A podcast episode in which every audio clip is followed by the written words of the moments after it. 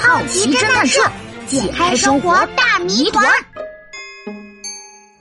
木头破坏王啊！天哪！木头桌子、木头椅子、木马玩具全都被咬坏了。啊到底是 谁？嗯，怎么了？怎么了，琪琪？你吓了我一大跳。西宝，你看，我的秘密基地小木屋，不知道被谁弄成了这样。哦，我看看。啊，可怜的小木屋，木头家具都被咬坏了，地上也全都是木屑。究竟是谁这么可恶？难道是嫉妒我有小木屋，才故意搞破坏？到底是谁这么讨厌木头呢？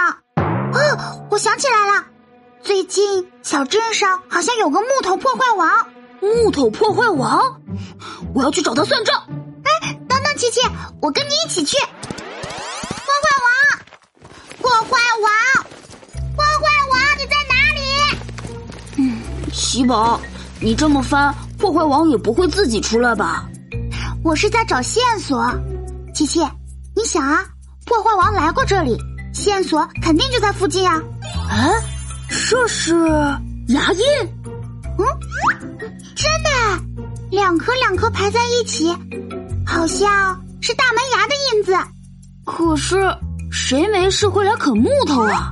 嗯，谁长了这么大的门牙，还喜欢啃木头呢？哦，有了，我猜破坏王就是仓鼠先生，可是仓鼠先生为什么要啃木头啊？我们去问问他不就知道啦？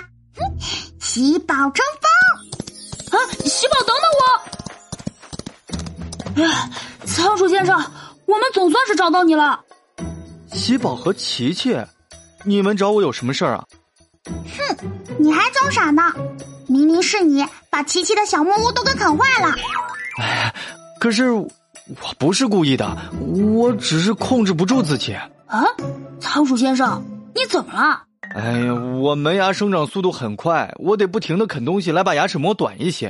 啊，那你为什么要啃木头啊？木头到处都有，而且还香香的，我最喜欢用木头磨牙了。哦，原来是这样啊！